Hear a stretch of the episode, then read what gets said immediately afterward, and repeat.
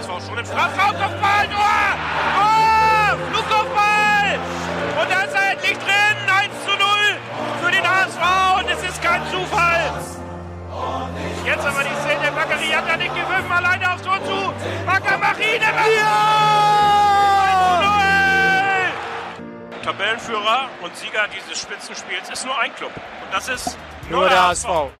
Moin, ihr Lieben. Es ist Dienstagabend am 25.05. und die 124. Ausgabe des Volksparkgeflüster wird euch präsentiert von Nando. Berger. Und Lasse. Äh, kurz zur von euch bereits gemerkten Veränderung bei uns im Podcast, aber da einige unserer Hörerinnen und Hörer nicht auf dem sozialen Medium Twitter unterwegs sind und wir gefragt wurden, mh, hm, auf Twitter hat Fiete nach dem Spiel gegen Nürnberg seinen Abschied vom Volksparkgeflüster bekannt gegeben. Und wir wollen uns dann auch hier nochmal an dieser Stelle ganz herzlich bei ihm bedanken für zweieinhalb Jahre Volksparkgeflüster mit vielen witzigen Momenten on air und auch natürlich neben dem Podcast. Das heißt, wir sind jetzt erstmal zu dritt, machen weiter und sprechen heute über die Saison 2021, die vorbei ist. Der HSV ist wie immer Vierter geworden. Und wir begrüßen in der neuen Saison Werder Bremen und Schalke 04 in der erneut besten zweiten Liga aller Zeiten. Glückwunsch an Bochum und Fürth zum verdienten Aufstieg. Kiel und Köln spielen noch die Relegation um die erste bzw. zweite Liga aus. Würzburg und Braunschweig steigen ab in die dritte Liga. Osnabrück und Ingolstadt kämpfen um den verbleibenden Platz in der zweiten Liga respektive dritte Liga. Ihr wisst, wir werden heute noch einen Gast haben, um ausführlich über die Rückrunde zu sprechen und natürlich auch über den neuen Trainer des HSV. Aber wir schauen noch einmal wie wir es immer tun, ganz kurz zurück auf das letzte Saisonspiel, das letzte Spiel von Horst Rubesch als Trainer am Sonntag gegen Braunschweig. Und Trainer Rubesch hat, wie erwartet, ein wenig rotiert. Ich denke, am Ende kann man das Spiel als versöhnlichen Abschluss sehen, insbesondere für Horst Rubesch, oder Coach? Also ähm, es war ja fast das Höhe, den, den Höhepunkt der Saison, als äh, Rubisch in der einen Minute plötzlich diesen den den Ball so angenommen hat. Also das war ja das muss man schon sagen, mit 70 Jahren so noch äh, den Ball anzunehmen, ist mal ein neues Ziel jetzt. Ähm, nein, es, es war ja so, wie erwartet, dieser halbwegs Sommerkick wurde es ja, weil ich, ich fand, dass äh, Braunschweig in, was ich erwartet hatte, dass die eigentlich über mit 180 aus der Kabine kommen und, und äh, riesengroßen Druck machen. Das, das ist nicht stattgefunden. Und ich glaube nicht nur, dass das das ähm, Systemumdenken von, äh, von Horst Rubisch war, dass er plötzlich vier 4-4-1-1 gespielt hat mit, äh, mit Winsheimer, hängende Spitze hinter, hinter Meißner. Ich glaube, das hat äh, Braunschweig nicht so überrascht. Ich glaube einfach, ja, äh, ich glaube auch bei denen war plötzlich äh, klar, okay, es muss sehr viel gelingen, um, um uns zu retten und äh, dann wurde es halt dieses Spiel, wo, wo es am meisten HSV drauf stand und äh, zu Recht 4 äh, zu 0 gewonnen hat. Ein versöhnlicher Abschluss zur Saison. Ähm, es ging für uns um die goldene Ananas und ja, die haben wir uns dann locker geholt. Ja, mich hat's, mich hat's für Jonas David sehr gefreut. Er durfte dann endlich mal spielen von Beginn an. Leider hatte sich Unana beim Warmmachen verletzt. Der war ja eigentlich auch für die Startelf vorgesehen. Ich muss ehrlich gestehen, ich war auch eher mäßig motiviert, das Spiel zu schauen. Es war einfach so, ja, ähm, die nächste Saison, die irgendwie daneben geht. Aber am Ende hat es mich tatsächlich gefreut. So ein 4 zu 0 ist einfach ein schöner Abschluss für, ähm, für Horst Rubesch, der ja eigentlich ähm, nur ein bisschen eine andere Motivation oder eine andere Farbe reingebracht hat, aber die Saison war da ja schon echt nicht mehr in unserer Hand und Lasse Braunschweig hat uns das dann auch sehr, sehr einfach gemacht, oder? Ja, das war, also um jetzt nochmal auf die 180 Prozent aus der Kabine auf einzugehen. Ich glaube, die 180 Prozent haben sie ein paar Tage vorher beim Feiern alle verballert. Man weiß jetzt nicht, was daran stimmt an den Gerüchten, aber so wie der Verein es dementiert und wie das alles momentan in der Öffentlichkeit auf mich wirkt und rüberkommt, ist da schon was dran. Und wenn man dann halt so Spieler, ich will jetzt nicht despektierlich sein, aber wie Nick Proschwitz im Kader hat, der auch schon durch andere Sachen aufgefallen, ich sag nur unten ohne, ne?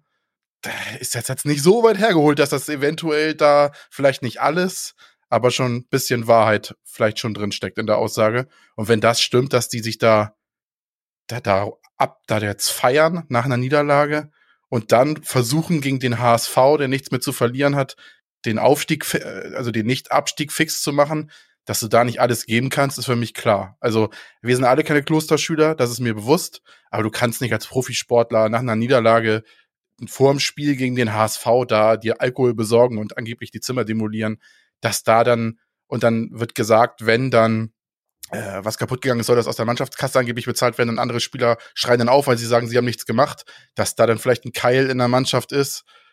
Das ist doch verständlich. Also, ich glaube, da würde von uns genau, jeder genauso reagieren, wenn du solche Mannschaftskameraden hast, denen, denen das auf Deutsch gesagt alles scheinbar scheißegal ist. Äh, ja, von daher war es für mich äh, schon in den Sinne nicht überraschend, weil ich schon mir schon gedacht habe, dass da eventuell, dass das keine Ente ist komplett. Wäre das jetzt nicht so st stattgefunden, wäre es halt trotzdem zu wenig gewesen. Ne? Auch wenn du vorher nicht durchgezecht hättest, wäre diese Leistung trotzdem trotzdem einfach viel zu wenig gewesen. Ja, es ist irgendwo interessant zu sehen, dass es nicht nur beim HSV, dass solche ähm, Schwierigkeiten auftreten, sondern dass es einfach mal passieren kann. Denn am Ende, Braunschweig hätte ein dreckiges 1-0, hätte denen gereicht, um äh, den Relegationsplatz zu erreichen. Und dafür ist es dann sehr erschreckend. Und ich persönlich war dann wirklich sehr froh, dass der HSV das ganz seriös angenommen hat, sauber runtergespielt hat. Das war auch sportlich fair gegenüber den Mannschaften, die da unten mit drin stecken. Das gehört sich auch so.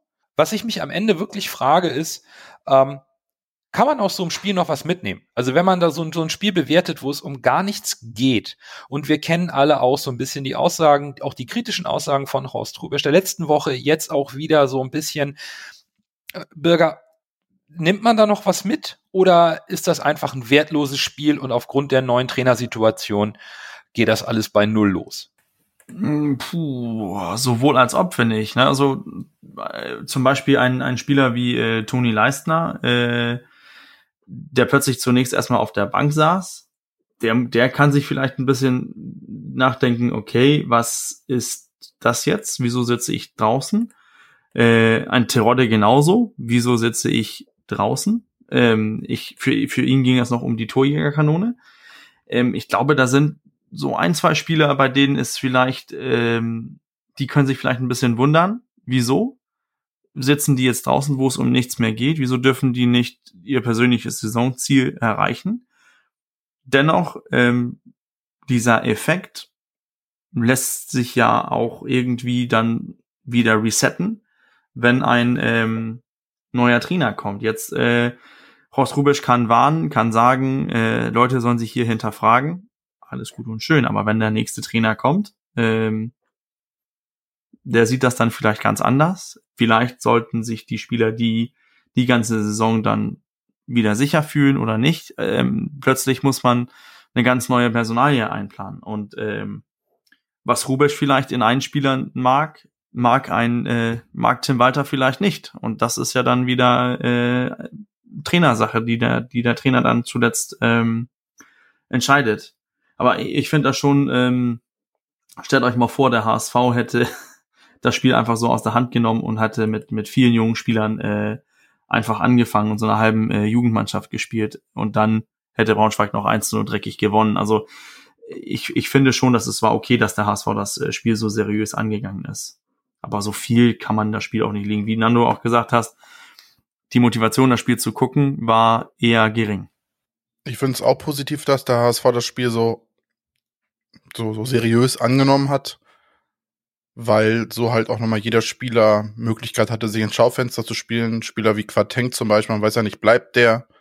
Auch andere Spieler, die vielleicht auch Narey zum Beispiel, die auch nicht wissen, ob wie jetzt die Zukunft äh, weitergeht für sie. Von daher war das vielleicht nochmal so eine Nettigkeit von Rubisch an die Spieler, sich nochmal ins Schaufenster zu stellen und nochmal äh, andere Vereine vielleicht auf sich aufmerksam zu machen. Gut, ein Spiel ist meistens dann auch zu wenig für sowas, ne? Aber in meinen Augen, das, also bei der Leistung von Braunschweig konnten wir das Spiel gar nicht ver verlieren. Da hättest du auch, in meinen Augen, das klingt jetzt heftig, hättest doch die zweite Mannschaft vom HSV auf den Platz stellen können, hättest du an dem Tag auch gewonnen. Weil Braunschweig, da war für mich gar nichts. Also stell dir mal vor, die, wenn die gegen uns gewonnen hätten, die wären, die hätten den Relegationsplatz geschafft. Aber es kam nichts. Also von daher, das hat der Trainer von Braunschweig am Ende zwar ein bisschen anders gesehen, aber in meinen Augen war das einfach von allem zu wenig für eine Mannschaft, die gegen den Abstieg kämpft. Gerade aus der zweiten Liga, was mit der schlimmste Abstieg ist zweite auf dritte ist ja schon mal richtig krasser Schritt. Und äh, das war für mich in meinen Augen dann von allem zu wenig bei Braunschweig. Von daher haben sie es uns, wie ich es eben schon gesagt habe, leicht gemacht, aber der HSV hat die, An äh, die Aufgabe auch seriös angenommen und das im äh, Stil einer Spitzenmannschaft quasi, könnte man sagen, fast äh, runtergespielt. Wobei das Thema Spitzenmannschaft natürlich dann immer in Anführungszeichen zu setzen ist. Das war so gerade mein Gedanke im Gespräch. Man könnte jetzt auch ganz gemein sein und sagen, tja, kein Druck und schon können sie alle wieder Fußball spielen. Aber vielleicht ähm, muss man da einfach einen Haken machen, auch wenn wir noch äh, ein bisschen was vor uns haben in diesem Podcast, was die Saison angeht. Aber für die Mannschaft muss man da einen Haken dran machen. Es kommen jetzt auch vereinzelt Stimmen von Spielern, dass man ehrlicher miteinander sein muss, kritischer.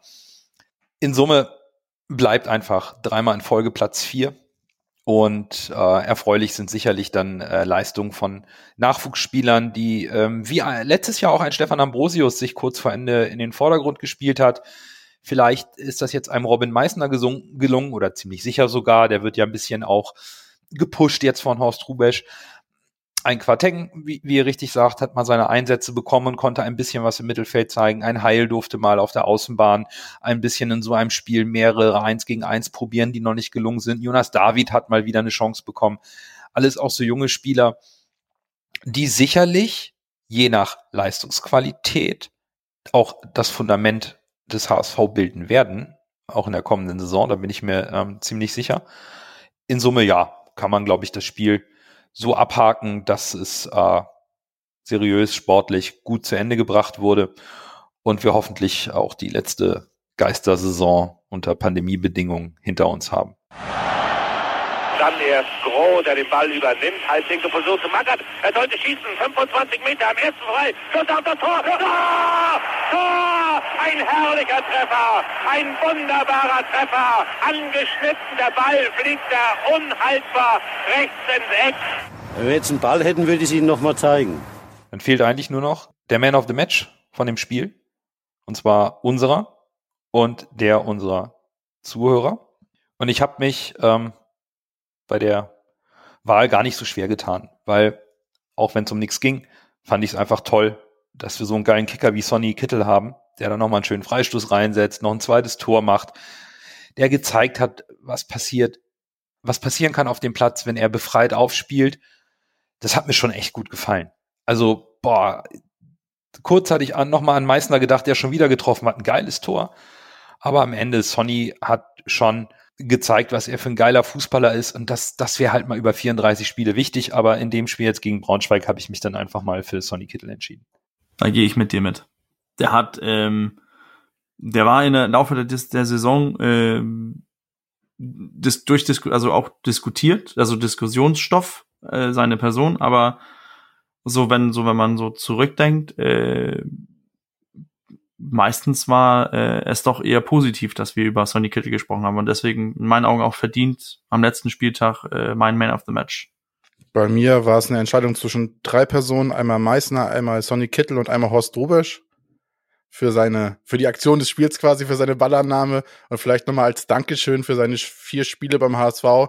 Aber tatsächlich habe ich mich dann am Ende, ich glaube, er nimmt es mir auch nicht böse, er hat ja im Interview gesagt, er gibt sich nichts auf äh, Torjägerkanonen, hat er ja im, an dem einen Podcast gesagt. Von daher werde ich mal heute darauf verzichten, ihm den Man of the Match zu geben, auf die, auf die Hoffnung, dass er mir dann auch nicht böse ist. Und deshalb nehme ich auch Sonny Kittel, weil der hat wieder ein richtig gutes Spiel gemacht. Der Freistoß war erste Sahne, hätte ich auch nicht besser hingekriegt.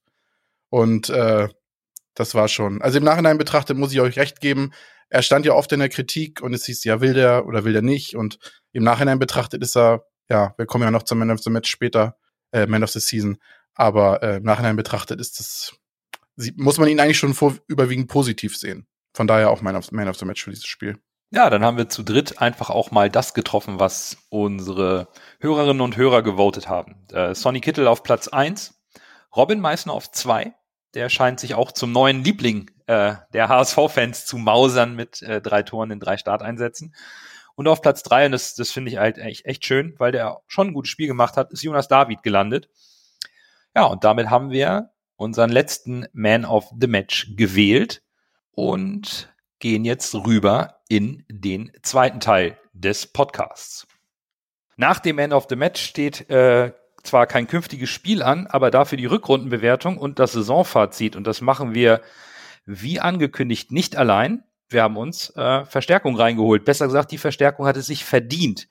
Ihr wisst, wir haben eine Kicktipp-Runde gestartet, nach der Hinrunde und nach der gesamten Saison den jeweils Führenden als Anreiz eingeladen, bei uns teilzunehmen.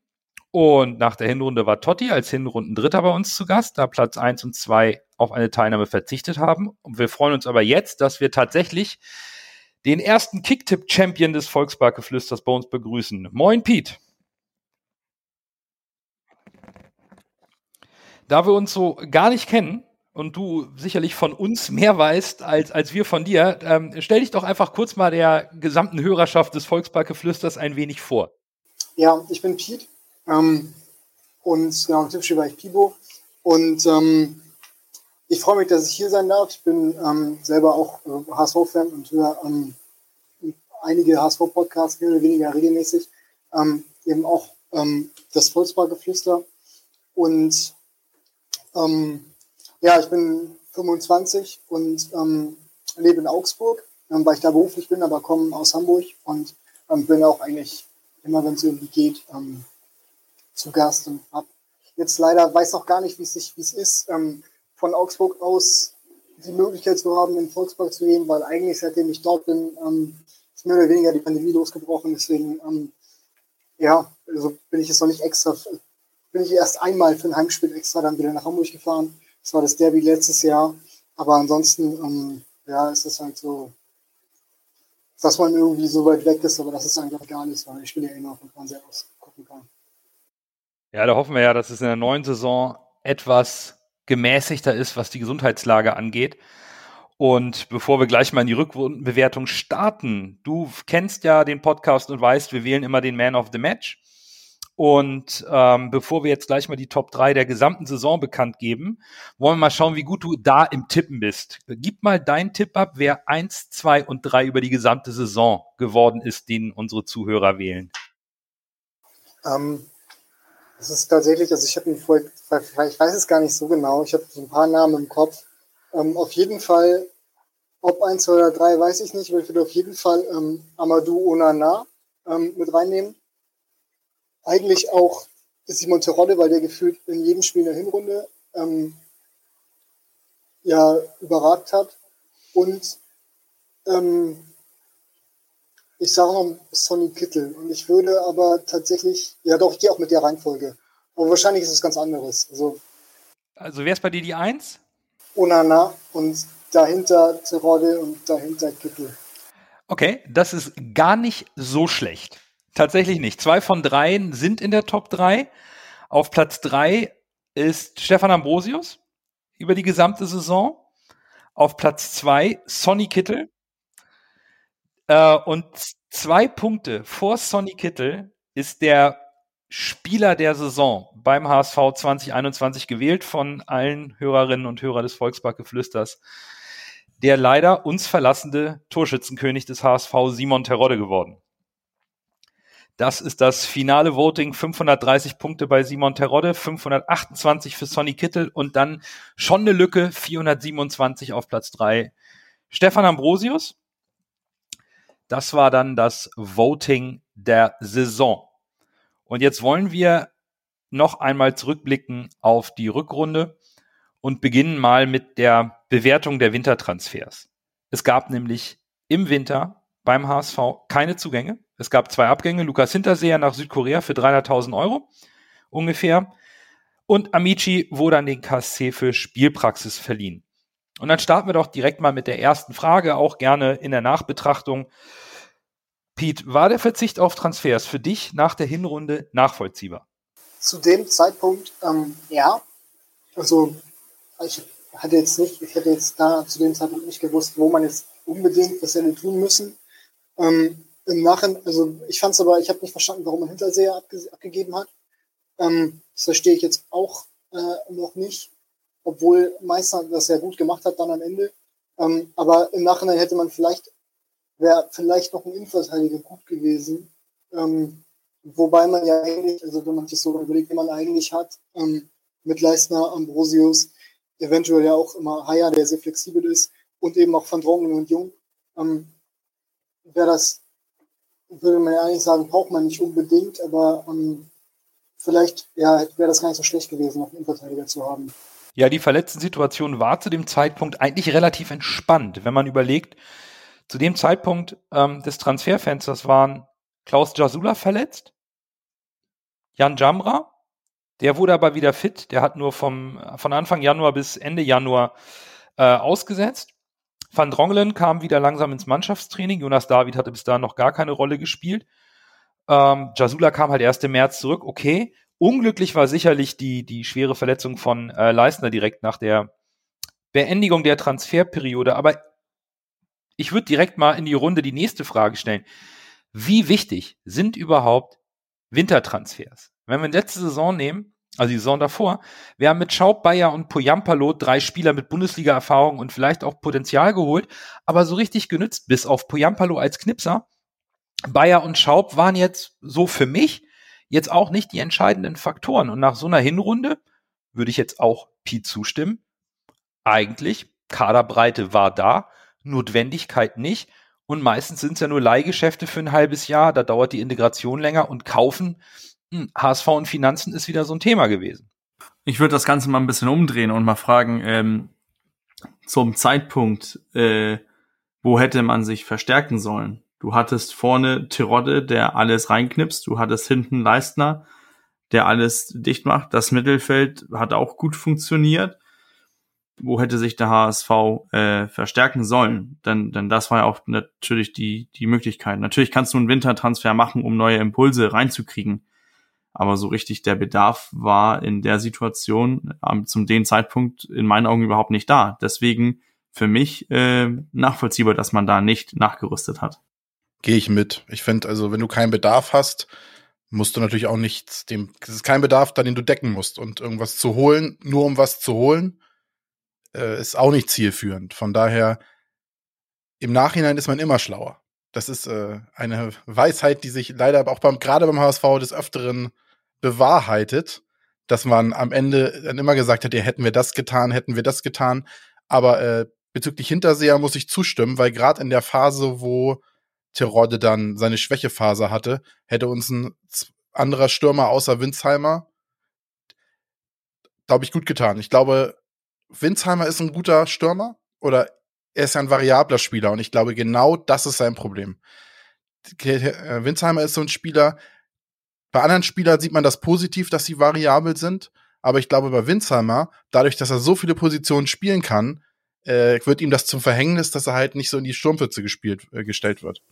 War das der Punkt, auf den du hinaus wolltest, Pete, dass man sich zu sehr auf Simon Terodde als unkaputtbaren Knipser verlassen hat und ihm so ein bisschen den Druck aus der zweiten Reihe genommen hat, indem man mit Lukas Hinterseher den letzten verbliebenen ja, Zielspieler in der Sturmspitze abgegeben hat und sich zu sehr dann in der Tiefe im Kader auf ähm, Terodde verlassen hat und, und gesagt hat, na, dann sparen wir ein bisschen Gehalt und kriegen noch eine kleine Ablösesumme und das wird schon laufen.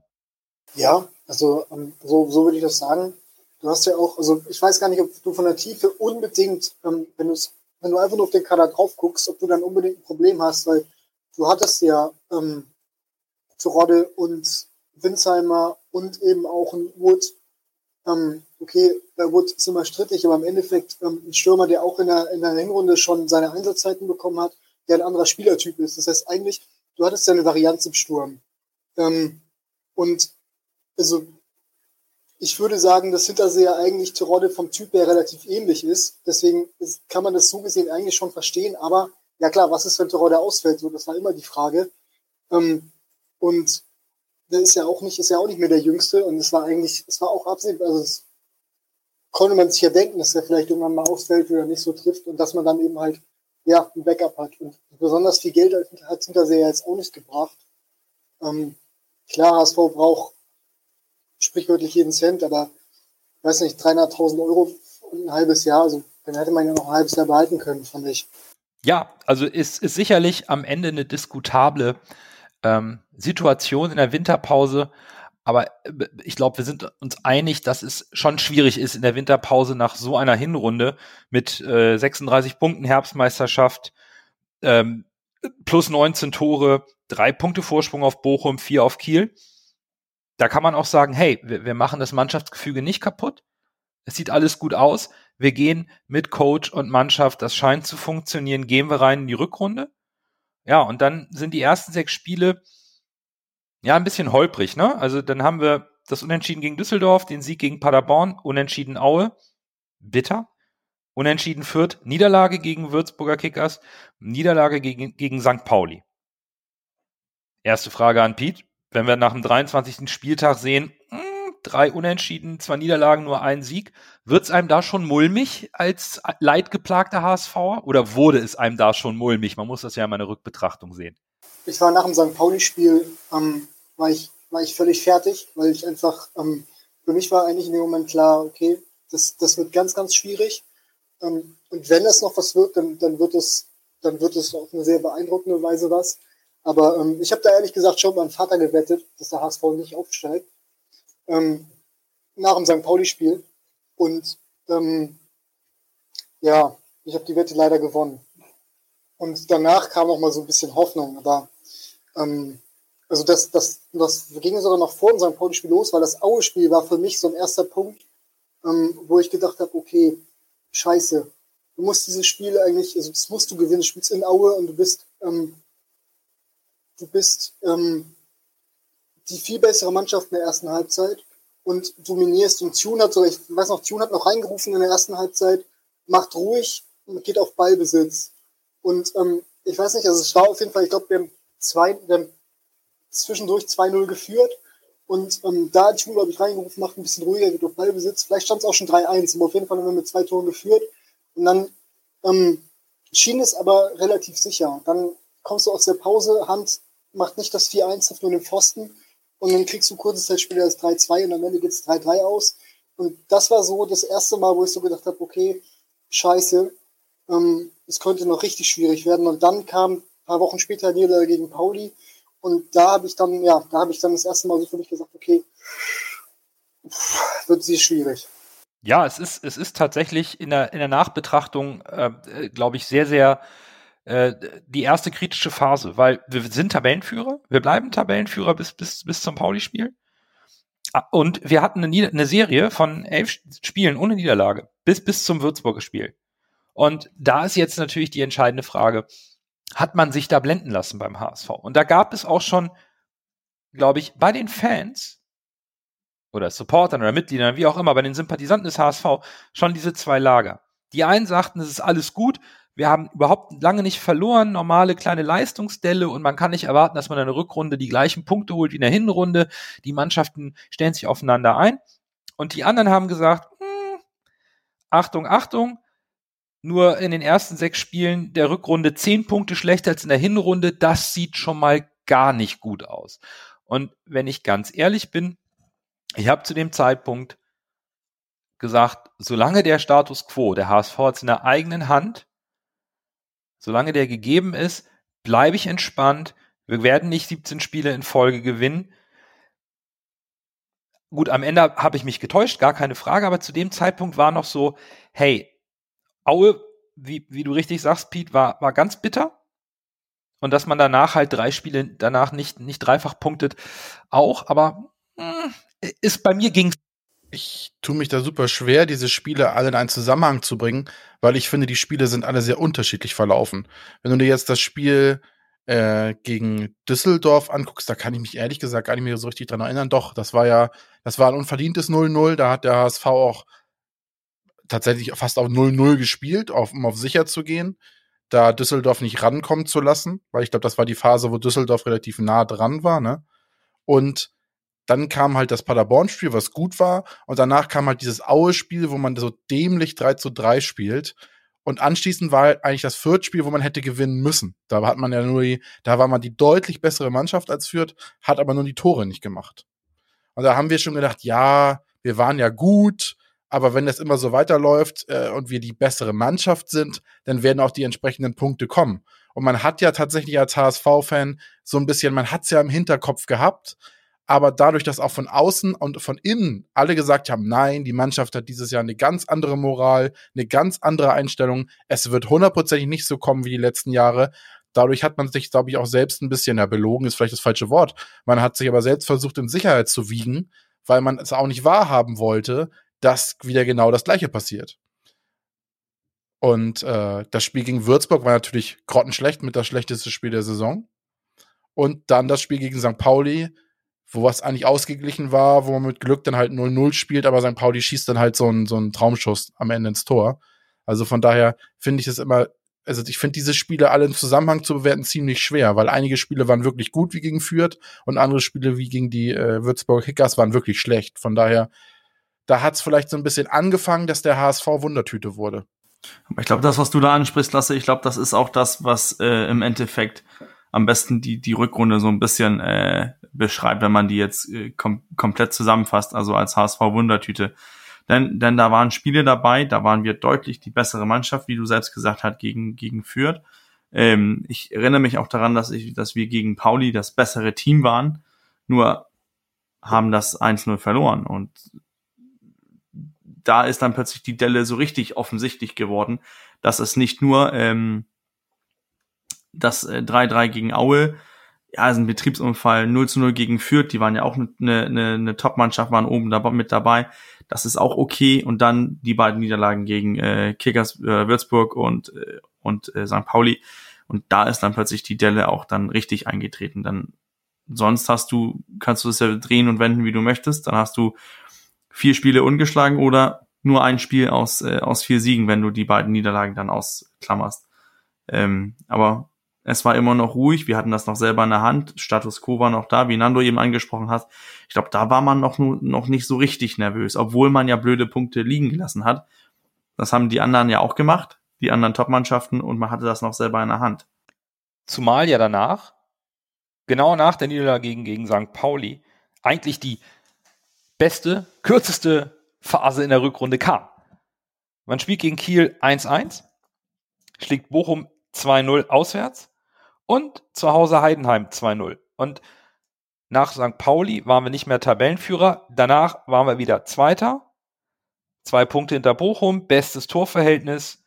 Und aufgrund der Spielpaarung, der HSV hat es weiterhin in der Hand. Und jetzt mal im Ernst. Pete, du hast eben gesagt, du hast nach St. Pauli gewettet, dass wir es nicht schaffen und die Wette gewonnen. Aber nach diesen drei Spielen, da war doch die einheilige Meinung, der HSV hat die Delle ähm, ausgebügelt und ist wieder auf, ähm, äh, auf dem Weg nach oben, oder? Ja, also das, klar, das habe ich auch gedacht. Und ähm, man hat dann, also das Einzige, was dann so ein bisschen, was ich dann so ein bisschen tricky fand, war halt die Situation, dass Kiel dann, also Kiel hatte dann ja die, die ersten Spielausfälle und das wurde dann so ein bisschen unberechenbar, fand ich. Ähm, aber abgesehen davon, dass man nicht wusste, okay, entweder Kiel macht das, also ich habe für mich so gedacht, okay, entweder die brechen noch ein ähm, weil die so eine hohe Belastung haben, oder sie ziehen es komplett durch. Ähm, am Ende war es ein bisschen von beiden, von beidem, aber ähm, ja, ich habe das auch gedacht und ich war auch frohen Mutes, dass es dann, ähm, dass es dann besser wird, bis halt zur, weiß ich nicht, 55 Minuten gegen Hannover. Also das sah ja wirklich gut aus. Auch diese, also dann Rolle, der ausgefallen ist ähm, mit dem Corona-Test, dann aber trotzdem ähm, super, also ein fand ich eigentlich eine ganz reife Leistung in Bochum gezeigt. Ähm, wir waren nicht das bessere Team. Ich würde auch eigentlich sagen, dass Bochum spielerisch besser war. Aber ähm, das super verteidigt, sehr unaufgeregt gespielt.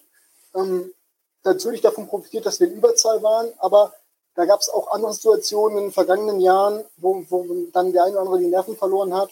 Ähm, und das war eigentlich ein sehr reifer Auftritt. Und dann Heidenheim mit irgendwie, einer, wo, wo so ein bisschen so eine ja, wo ich mich sehr gewundert habe, als ich die Aufstellung gesehen habe, es hat dann auch gut funktioniert. Das war eigentlich so das spannendste oder ja mit das entspannteste Spiel der Rückrunde, weil das einfach das das lief irgendwie. Das war so ganz, das war einfach mal locker und wie es auch teilweise in der Hinrunde war. Und da habe ich auch gedacht, ja gut, dann kann man das jetzt hoffentlich so oben, oben behalten, aber das hat dann irgendwie oder das das aufrechterhalten. Aber das hat dann ja leider mit Hannover schon ähm, nicht mehr geklappt. Und das war ja, ab Hannover ging es dann ja eigentlich wieder klar wieder bergab. Das stimmt, aber bis zu dem Zeitpunkt, da muss man ja auch sagen, beim HSV herrschte ja totale Ruhe. Da war, da war aus der Ferne eigentlich nicht zu erkennen, nachdem man ohne Simon Terodde spielen musste. Nachdem man in Bochum einen wirklich dreckigen, unschönen Sieg geholt hat, da, da, da, da sprach eigentlich nichts dafür. Und so, so ehrlich bin ich jetzt auch in der Nachbetrachtung, dass es irgendwo ein Problem gibt, dass irgendwo in irgendeiner Form das jetzt knallt. Weil der HSV eigentlich da total auf dem aufsteigenden Ast war. Ja, Kiel hatte die Nachholspiele, aber die Spielpaarungen waren gut ausgelegt. Man hätte, wenn der HSV die Hausaufgaben gemacht hätte, wäre nichts passiert. Und bevor wir dann gleich zu dem letzten Drittel der Rückrunde kommen, aber zu dem Zeitpunkt also jeder, der jetzt sagt, nach dem Spiel gegen Bochum, nach den Spielen gegen Bochum und Heidenheim, die packen es nicht. Ich glaube, das wäre nicht ehrlich gewesen. Das ist jetzt so ein bisschen meine Überzeugung. Was auch, was auch an den drei Spielen so ähm, in, in Augen fallen war, es war halt gegen Kiel deutlich besser zu Hause, mit, mit hohes Pressing, immer früh angelaufen und richtig dominiert. Dann gegen Bochum, die defensiv äh, in meinen Augen fast perfekte Saisonleistung abgeliefert, Bochum zu nix kommen lassen und einen 2-0-Sieg mitgenommen. Dann gegen Heidenheim wieder mit, mit offensiv äh, gut gespielt. Äh, Leibold äh, plötzlich links außen offensiv. Einfach überrascht. Und wie Peters gemacht hat, die ersten 45 Minuten in Hannover auch einfach super. Da hat man echt gedacht, Leute, dieses Jahr packt es, weil es waren auch keine Nebenkriegsplätze. Es war überhaupt nichts zu sehen, dass man gedacht hat, oh, das brodelt irgendwie beim HSV, da war nichts. Und dann, ja, umso größer der Knall. Ja, ist eigentlich nichts mehr dem hinzuzufügen, was ihr alle gesagt habt. Kiel hätte man auch gewinnen können, das Spiel. Bochum war defensiv top, top, top. Würde Guardiola jetzt sagen. Äh, das war richtig, das war wirklich eine gute Leistung. Wie gesagt, da, gerade das war ja, das war ja so ein Leckerbissen für uns, ne? Bochum. Da sagt man, ja, das war offensiv jetzt nicht so geil, aber defensiv so geil, ne? So gut. Und wenn du dann so spielst und denkst, wenn du nicht nur Spiele offensiv gewinnen kannst, sondern auch Spiele durch die Defensive gewinnen kannst, ich meine, was steht dann dem Aufstieg noch entgegen? Du denkst ja, guck mal, jetzt, jetzt kriegen wir es sogar, beide Ebenen kriegen wir hin. Wir kriegen es offensiv hin und wir kriegen es defensiv hin. Und das war halt, das war nichts in Sicht, was das irgendwie hätte trüben können, aus meiner, in meinen Augen. Ich war ja auch skeptisch. Aber diese drei Spiele, muss ich sagen, haben mich dann eigentlich trügerischerweise von einem Gegenteil überzeugen wollen, was dann später leider nicht eingetreten ist. Und Heidenheim war für mich mit das beste Spiel der Saison. Jetzt habt ihr alle schon das Hannover-Spiel angesprochen, das berühmt-berüchtigte. Und ich glaube, da, da müssen wir einsteigen, weil wir hatten vor dem Hannover-Spiel, das war nach dem 26. Spieltag, zwölf Punkte aus neun Spielen, sicherlich ein bisschen dürftig, aber wir sind uns ja einig, nach den Spielen Kiel leider nicht gewonnen, danach die beiden Siege, eigentlich alles okay. Wenn wir nochmal den Kader schauen, gegen Hannover war Toni Leistner im Aufbautraining. Terodde war wieder genesen von der Corona-Infektion. Dank der Länderspielpause und des milden Verlaufes musste er nur einmal aussetzen, saß aber gegen Hannover nochmal auf der Bank. Dann kommt dieser 27. Spieltag gegen Hannover, 13-0 Führung nach 50 Minuten. Dann spielen wir noch 3-3. Dann verlieren wir zweimal in Folge und spielen nochmal zweimal unentschieden. Und dann trennen wir uns nach dem Spiel gegen Karlsruhe, was ja das ähm, Nachholspiel war, also in Summe nach 31 Spieltagen, von Daniel Thune. Und da war eigentlich nichts mehr in eigener Hand. Und da müssen wir natürlich, wenn wir in der Nachbetrachtung sind, dieses ominöse Hannover-Spiel, aber auch die Frage natürlich stellen, kam die Trennung von Daniel Thune zu spät, Pete?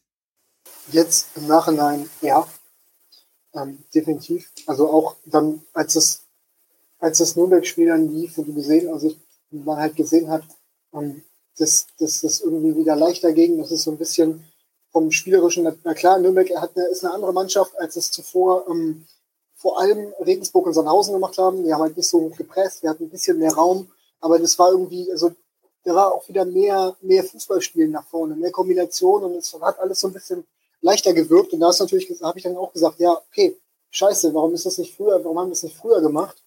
Ähm, ich habe aber auch, also ich habe mit einem ähm, befreundeten HSV-Fan auch äh, darüber gesprochen und der hatte zu mir nach dem, ja doch, ich glaube, es war direkt nach dem Sandhausen-Spiel ähm, gesagt, so jetzt warum Trainer rausschmeißen und ähm, Rubisch soll das machen. Da habe ich gesagt, nee, warum? Ähm, es ist jetzt irgendwie zwei Tage bis zum nächsten Spiel, jetzt den Trainer wechseln bringt auch nicht viel. Ähm, und ähm, deswegen weiß ich nicht. Also man kann natürlich jetzt im Nachhinein sagen, hätte den Trainer wechseln sollen, aber andererseits, du hast zwei Spiele gehabt gegen Hannover und gegen Darmstadt, hast dann eine zweiwöchige Pause gehabt und ähm, na klar, man hätte nach Darmstadt den Trainer wechseln können, aber warum nach zwei Niederlagen? Also der Zeitpunkt hätte mich auch überrascht. Spielerisch hätte man dann vielleicht sagen müssen, okay, nach Sandhausen spielst bei einer Mannschaft, die zwei Wochen nicht gespielt hat, mit dem Abschiedskampf und lieferst eine grottenschlechte erste Halbzeit ab. So, da hätte man von Leistung her hätte man vielleicht sagen können, okay, oder hätte man eigentlich sagen müssen, wir wechseln, wir, Rubisch macht's. Aber du hattest zwei oder drei Tage später, Donnerstag war Sandhausen, Sonntag war ähm, Regensburg und die Mannschaft war, war sowieso in Süddeutschland. Ähm, und dann äh, Rubisch da quasi einzufahren oder einzufliegen und das dann zu machen, das stelle ich mir auch nicht so einfach vor. Aber ja, im Großen und Ganzen ähm, wäre ein Trainerwechsel wahrscheinlich das Bessere gewesen früher. Ich kann deine Argumente mit dem engen Spielplan sehr gut nachvollziehen. Ich würde die Frage, ob man sich früher hätte von Daniel Thune trennen müssen, auch mit Ja beantworten. Aber mein Vorwurf geht da dann schon in Richtung der sportlichen Führung. Weil das muss ja ein Prozess gewesen sein. Das ist ja nicht plötzlich nur nach dem Karlsruhe-Spiel passiert. Und ich erwarte einfach, das ist auch künftig meine Erwartungshaltung und das war auch meine Erwartungshaltung vorher bei der Historie des HSV in der zweiten Liga, dass in einer entscheidenden Phase nach dem Hannover-Spiel, was man so aus der Hand gegeben hat, mindestens Michael Mutzel, aber eigentlich Jonas Bold als Sportvorstand sofort ganz eng an der Mannschaft sind und sofort reinhorchen und schauen, ob sich da wieder irgendwas einschleicht. Was passiert da? Das bedeutet noch nicht, dass man sofort in Aktion oder in Aktionismus treten muss. Aber da muss doch einfach sofort aufgepasst werden, dass hier nicht alles wieder entgleitet. Und für mich als Außenstehender, natürlich bin ich nicht dabei gewesen. Ich weiß nicht, ob sie das alles eng begleitet haben.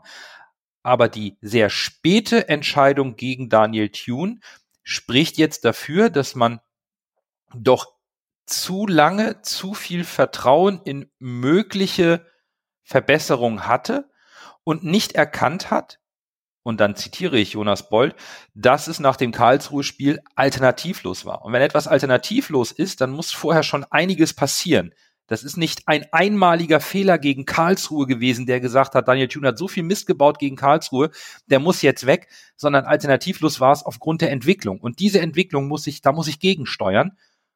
Und das hat mir gefehlt. Und ich glaube, das führte auch dazu, dass Daniel Thune so spät entlassen wurde. Und das hat uns in Summe den Aufstieg gekostet. Es, es war ja auch nicht so, dass man gesagt hat, es war unglücklich gegen Darmstadt zu verlieren. Es war unglücklich gegen Sandhausen oder schade, dass wir nur 1-1 gegen äh, Regensburg und Karlsruhe gespielt haben. Wir, wir waren ja einfach nicht gut genug. Wir waren einfach nicht da. Und ich habe eben das äh, Experiment von von Junior gelobt mit äh, mit mit ähm, Leibold äh, links außen offensiv gegen gegen Heidenheim.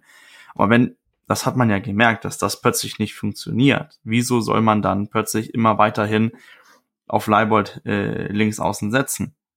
Ich weiß, ich bin mehrmals dafür, dass man Trainer Zeitraum gibt, dass man auf Kontinuität setzt. Aber wenn eine Entwicklung so ähm, runtergeht, wie es jetzt gegen äh, Sandhausen insbesondere der Fall war, dass man das vielleicht nicht gegen Regensburg direkt dann äh, wieder wechselt. Aber du musst, wo dann die, wo dann du nicht drei Punkte holst gegen Regensburg, dass da keine Trotzreaktion kommt, was wir alles alle erwarten haben. Da kannst du schon als sportliche Führung dann schon reagieren. Sonntag sagen, sorry, Daniel Thune, das geht nicht mehr. Und für Donnerstag hast du dann äh, Horst Rubisch dabei, hast dann hoffentlich diese diese Trotzreaktion durch den Trainerwechsel, die plötzlich da ist. Und dann hättest du am Ende, wer weiß, vielleicht zwei Punkte mehr gehabt. Aber wir waren nicht dabei, wir wissen nicht, was passiert ist. Aber ähm, wie wir auch früher besprochen haben, irgendwann ist da vorgefallen, dass das so äh, rapide plötzlich nicht mehr gut ging.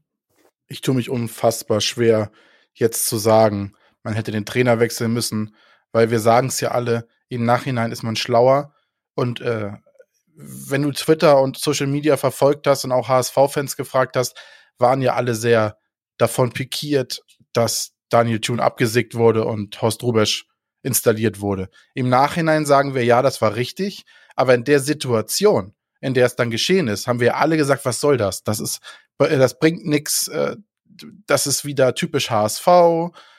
Im Nachhinein war es richtig und es hätte sogar noch früher geschehen müssen. Aber aus der Situation heraus waren wir alle erstmal dem negativ eingestellt, dass Daniel Thune abgesickt wurde. Deshalb tue ich mich unfassbar schwer damit zu sagen, äh, das, das hätte man wissen müssen oder so. Ne? Im Nachhinein, äh, wie gesagt, wäre es richtig gewesen.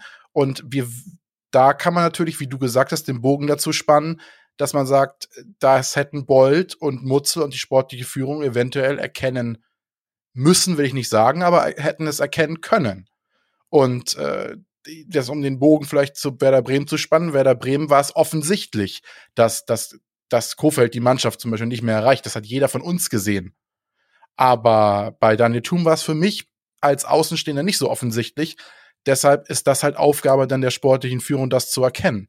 Und wir haben über diese Wood-Sache oder was da sonst vorgefallen sein sollte, öfter gesprochen. Und wenn das irgendwie schon länger, länger vielleicht innerhalb des Vereins bekannt war, dann muss dann halt dem, müssen auch dementsprechend äh, die, die, die Konsequenzen herausgezogen werden. Und dann kann man in der Nachbetrachtung sagen, dass es definitiv zu spät war. Gerade, wie ihr es gesagt habt, gegen eine Mannschaft in Sandhausen, die zwei Wochen auf dem Peloton sitzt und wir dann gegen die so eine unfassbar schlechte Leistung abrufen. Das könnte eventuell so der, der Punkt gewesen sein, wo man sagen könnte, ja, das ist schon ein eindeutiges Zeichen, was auch der, hätte, der sportliche Vorstand hätte erkennen müssen. Ich würde gern mal eine Frage in den Raum stellen, die, die mir so ein bisschen in den Nägeln brennt, ähm, als, als ich mich so ein bisschen darauf vorbereitet habe, wieder natürlich zuerst an, an, an Pete. Ähm, bleibt ihr dabei, wie vor der Saison in aller Munde das so war, aufgrund der Liga-Qualität, dass es dieses Jahr die einfachste Saison war, um aufzusteigen, wenn man sich die Möglichkeiten und Qualität der Gegner anschaut. Ja, ich bleib dabei. Ähm, gar nicht mal unbedingt, also gar nicht mal unbedingt wegen der Gegner, aber also auch wegen der Gegner. Klar, auf den ersten Blick die großen Namen, die hatten wir, wir hatten im ersten Jahr Köln, wir hatten im zweiten Jahr Stuttgart. Ähm, dass es irgendeine Mannschaft geben wird, wie ähm, es im ersten Jahr völlig überraschend Paderborn war, aber vor allem im zweiten Jahr Bielefeld war eigentlich auch klar. Ähm, und aber vor allem von der Qualität des Kaders. Ich weiß nicht, ich hatte einfach dieses Jahr ähm, das Gefühl, dass wir den schon doch, also ich will jetzt nicht sagen mit Abstand besten Kader, aber schon äh, noch mal ein, ein, deutliches Stück besser hatten, einen besseren Kader hatten als ähm, im Vorjahr. Und ich fand den Kader im Vorjahr qualitativ schon besser als den Kader im ersten Jahr. Deswegen ähm, habe ich eigentlich, ja, also war, war das für mich eigentlich so von außen gesehen die leichteste Saison bisher, um aufzusteigen. Und ich glaube, es wird auch die leichteste bleiben, weil ich glaube, es wird, egal in welch was für Mannschaften, es wird immer schwerer, ähm, es wird, glaube ich, trotzdem immer schwerer ähm, aufzusteigen. Deswegen, obwohl vielleicht ist es deswegen wiederum gar nicht so leicht, weil es vielleicht immer schwerer wird. Aber von der Qualität her würde ich trotzdem sagen, auf deine Frage zurückzukommen, ähm, die leichteste. Also ich würde würd sagen, auf der einen Seite ja, weil Pete hat das ja richtig angesprochen. Wir hatten einen der besten Kader der Liga. Es war der, dieser eine große Name nicht dabei, also Köln, Stuttgart. Ähm, und dennoch ähm, fand ich auch, dass, ähm, dass der HSV eine andere Richtung angedeutet hat. Der hatte gesagt, wir wollen auf Entwicklung setzen. Es ist nicht das Ziel, aufzusteigen. Dann hat man die Transfers getätigt. Terodde, Ulreich, Leistner, Jasula. Man hat plötzlich sich selber, ohne es zu sagen, in dieses Favoritenfeld reingeschmissen und hat sich immer Mühe gemacht, sich darum zu reden, dass man nicht Aufstiegsfavorit äh, ist. Und im Gegenzug haben alle Mannschaften einfach die Favoritenrolle ähm, auf den HSV schieben können und ganz in Ruhe einfach ähm, ihren Fußball gespielt, ohne den großen Druck.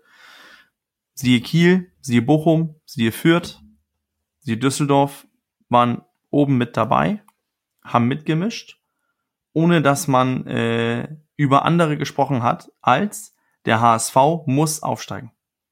Man hat nie darüber gesprochen, dass jetzt muss Bochum aufsteigen, jetzt ist Bochum in der Pflicht, Kiel ist in der Pflicht. Für die war es eine Überperformance, dass sie da oben waren. Aber die hatten, was wir nicht haben, ein gefestigtes äh, Konstrukt. Besonders Bochum, ein eingespieltes Team, waren schon in der Hinrunde letztes Jahr sehr gut. Und das hat dann am Ende nicht gereicht. Ich weiß nicht wieso, ähm, aber mein Tabellentipp, ich meine, ich habe damals HSV auch auf vier getippt im letzten Sommer, weil ich irgendwie dieses Gefühl hatte, das reicht nicht, weil alle denken, HSV steigt dieses Jahr auf, weil er muss aufsteigen. So war es hier gesehen. Und dass man sich dann auch noch diese 20 Tore plus Garantie mit Terodde holt, es hätte dieses Jahr sein müssen. So auch mein Gedanke, wie, wie Pete das gesagt hat. Ja, Bürger hat mir eigentlich alle meine Worte aus dem Mund genommen. Gerade das mit dieser fehlenden, mit dem fehlenden Konzept im Zusammenhang mit der fehlenden Kommunikation nach außen war, glaube ich, ein Manko vom HSV. Wenn ich das jetzt anders aufrollen würde, würde ich sagen, spielerisch gesehen, von den Gegnern her, war das die leichteste Saison für den HSV, um, um äh, aufzusteigen.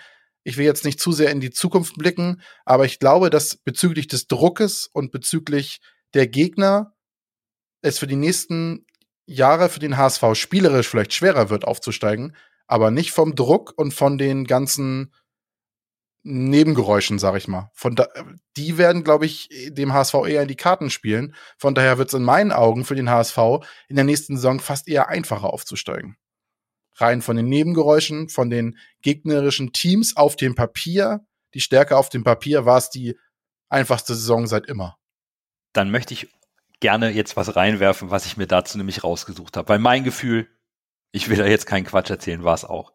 Genau wie ihr gesagt habt. Es fehlte der zweite Big Player in der Liga. Und auch wenn der HSV sich nicht getraut hat, Ziele zu formulieren, so ganz konkret, war uns allen klar, Gerade wenn man Leute wie Terodde und Leistner holt und dann noch Ulreich, es kann nur ein Ziel sein, Aufstieg. Jetzt gucken wir uns mal an, der HSV, wenn wir jetzt hier im Saisonfazit sind. Und wir bewerten ja diese Rückrunde schon sehr negativ. Aber 71 geschossene Tore, Bestwert der Liga. Davon sind 64 durch direkte Vorlagen passiert. Drittbeste Abwehr der Liga. Simon Terodde 24 Tore, Winsheimer 13 Vorlagen. Wir haben äh, 1, 2, 3, 4, 5 Spieler in den Top 50 der Liga in den Scorer-Wertungen.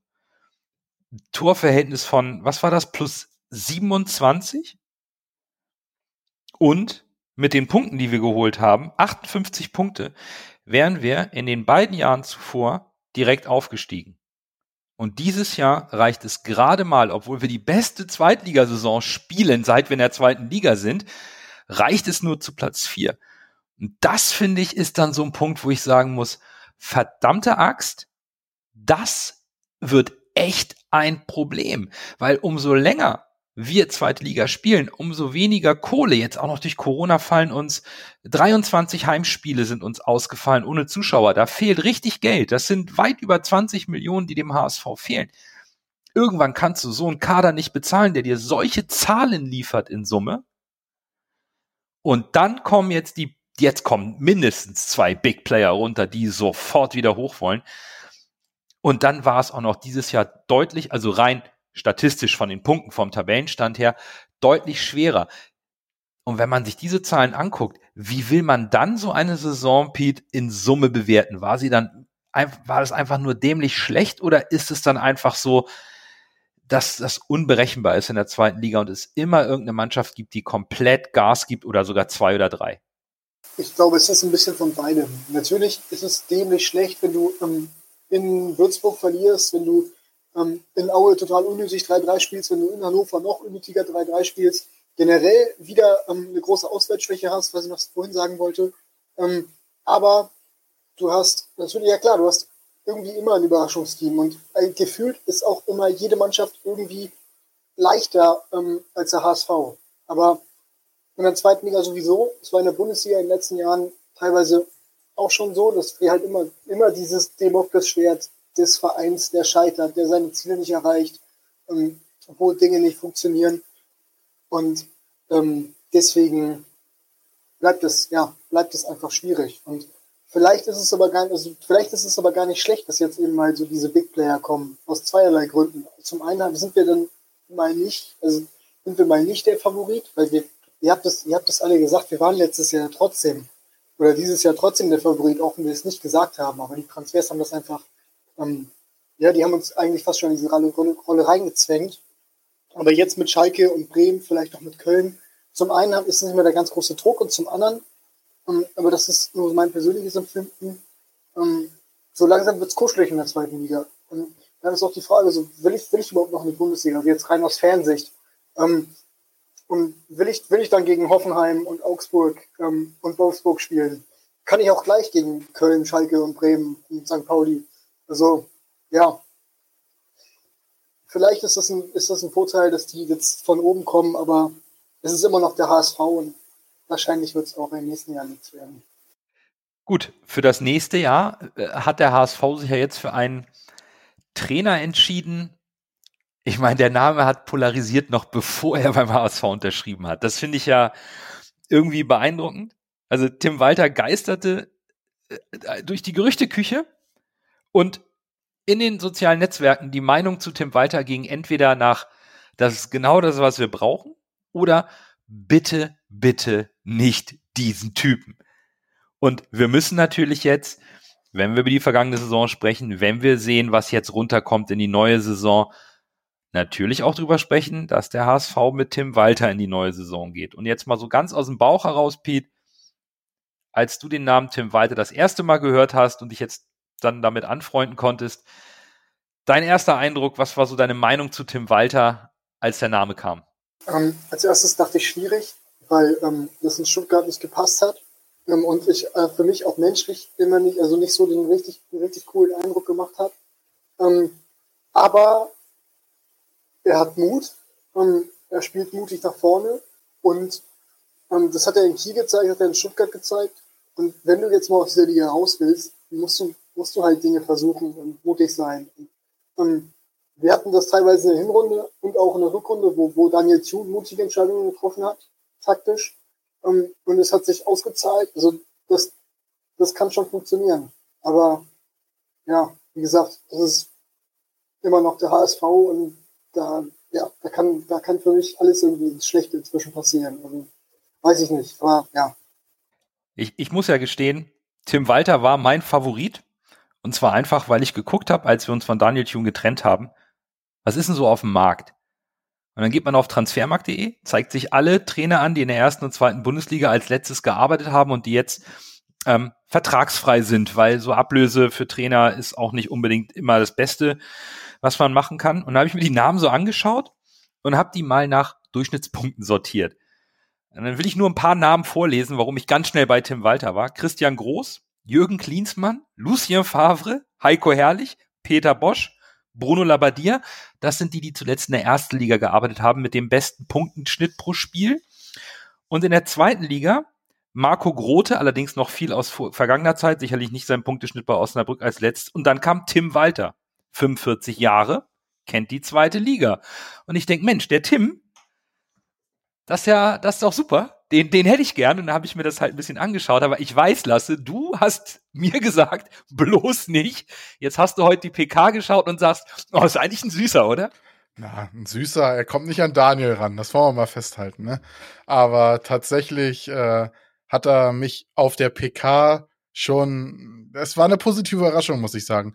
Aber es gab ja auch diese, ihr lacht, ja, ja, äh, es gab ja auch diese Gerüchte, dass äh, Tim Walter, ich kenne einige auf Twitter, die ihn vom Bayern-Umfeld kennen und die sagen, er ist eigentlich ein guter Typ. Das Problem bei Tim Walter war wohl immer, dass wenn man ihn kritisiert und wenn man seine Weise zu spielen quasi nicht, nicht, nicht wertschätzt, und sich vielleicht auch ein bisschen dekonstruktiv dagegen stellt. Also er legt sehr viel Wert darauf, das Fußballspiel zu zelebrieren, was für uns persönlich als Dauerkarteninhaber ja natürlich richtig gut werden könnte, wenn wir da jedes Mal so ein, so ein Leckerbissen sehen, ne, offensiv.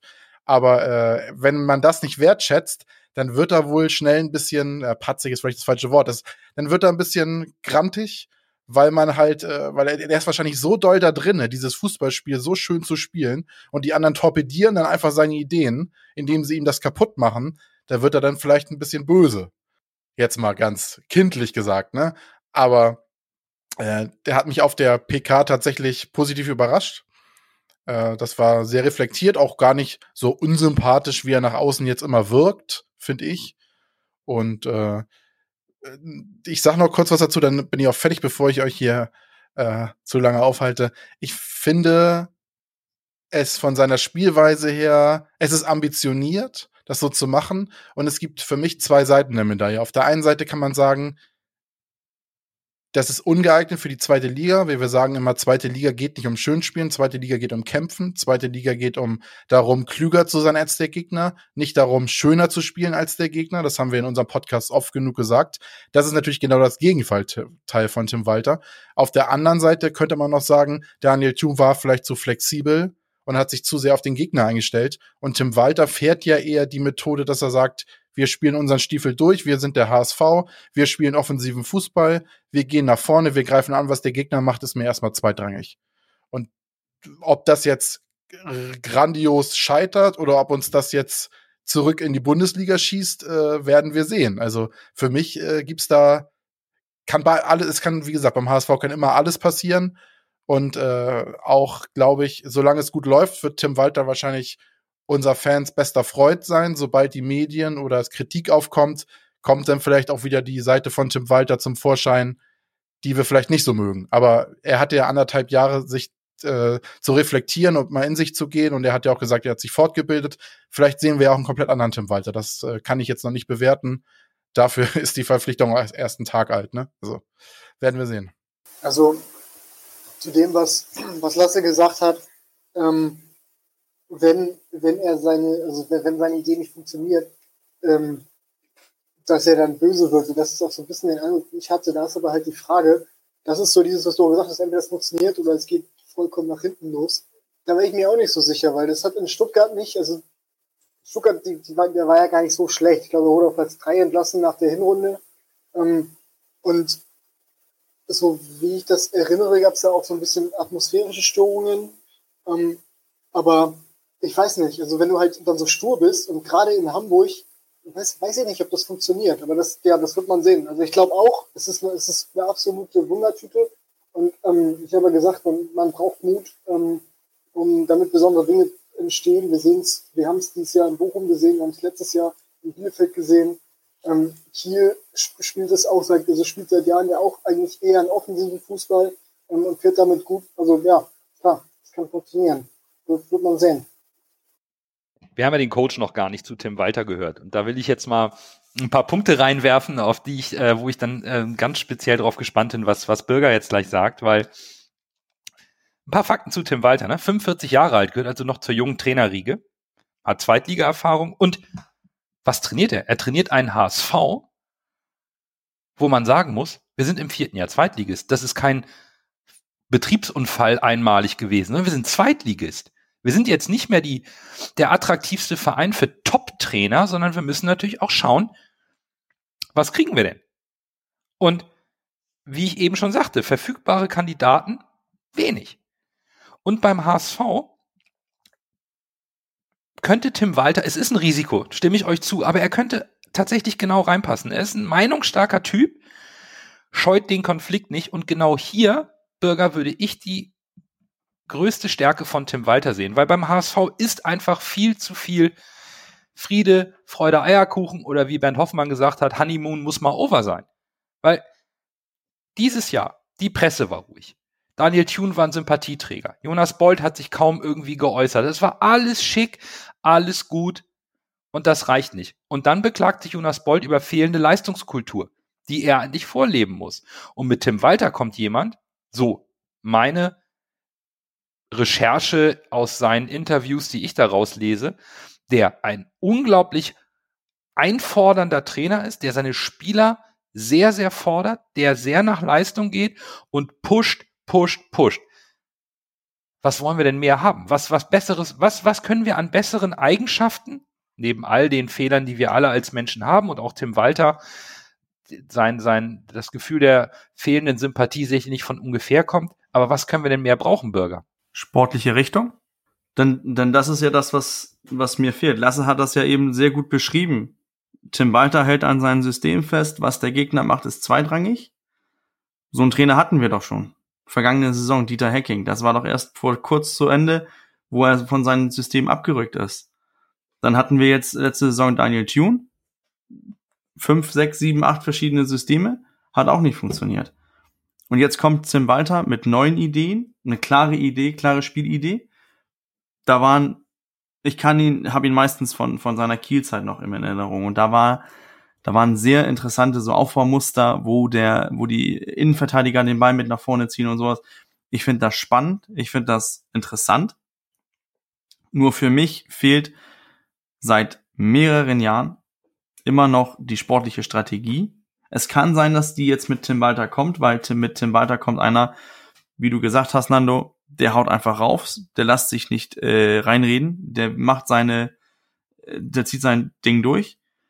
Und ich hoffe auch, dass er ähm, Erfolg bekommt, weil er vielleicht auch mal die Wund, äh, meine, den Finger reinhält, wo es richtig weh tut und sagt, Leute, wir müssen wir können nicht auf 80 Prozent spielen. Wir müssen immer 110 Prozent geben, denn sonst überholen uns die anderen. Weil die fahren alle mit 100 und wenn wir nur mit 80 hervorgurken, werden wir eingeholt.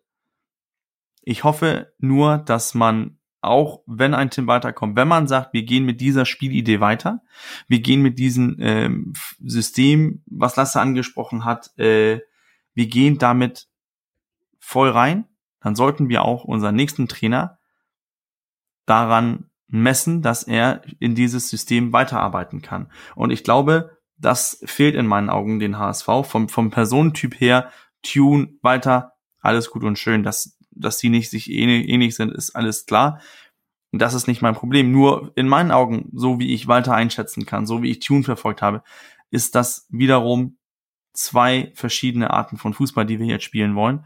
Und ich weiß nicht, von wo der HSV irgendwo eine sportliche Strategie hernehmen will oder entwickeln möchte. Und das vermisse ich.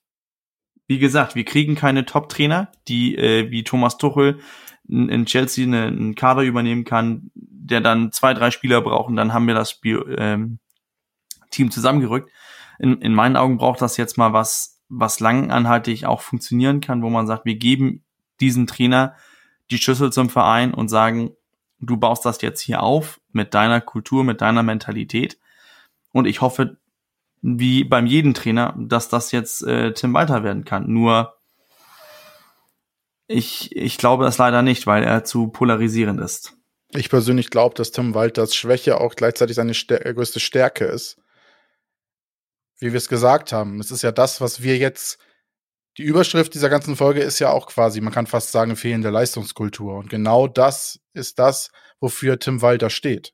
Leistungskultur. Das ist eigentlich das, was er auch sich in sein Credo schreibt. Klar, offensiver Fußball, aber er betont auch immer Leistungskultur. Und dass er dann vielleicht auch mal ein paar Spielern unangenehm auf die Füße tritt, wenn er merkt, da kommt nix, ist ja, ist ja eigentlich genau das, was sich HSV-Fans seit Jahren wünschen weil diese Geschichten mit, ja, hier müssen wir erstmal noch keine Freistoße üben nach dem Training, wir gehen erstmal einen Kaffee trinken und wir zeigen dir mal, wo die guten Places in Hamburg sind, wo die guten Locations sind, wo die Spots sind, das wird es unter Tim Walter nicht geben. Dann, dann fliegt ja, wenn das da passiert, dann fliegt die halbe Mannschaft raus.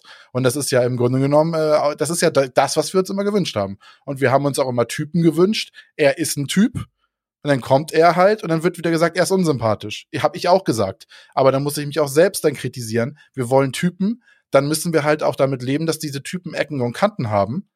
Äh, und dann müssen die HSV-Fans jetzt auch mal ihre Füße stillhalten und das akzeptieren, dass, äh, dass diese Typen, die kommen, auch nicht immer Schwiegermutters Liebling sind. Und äh, darin besteht auch die Chance. Ernst Happel jetzt mal ganz weit in die Vergangenheit und mal ganz hoch gegriffen.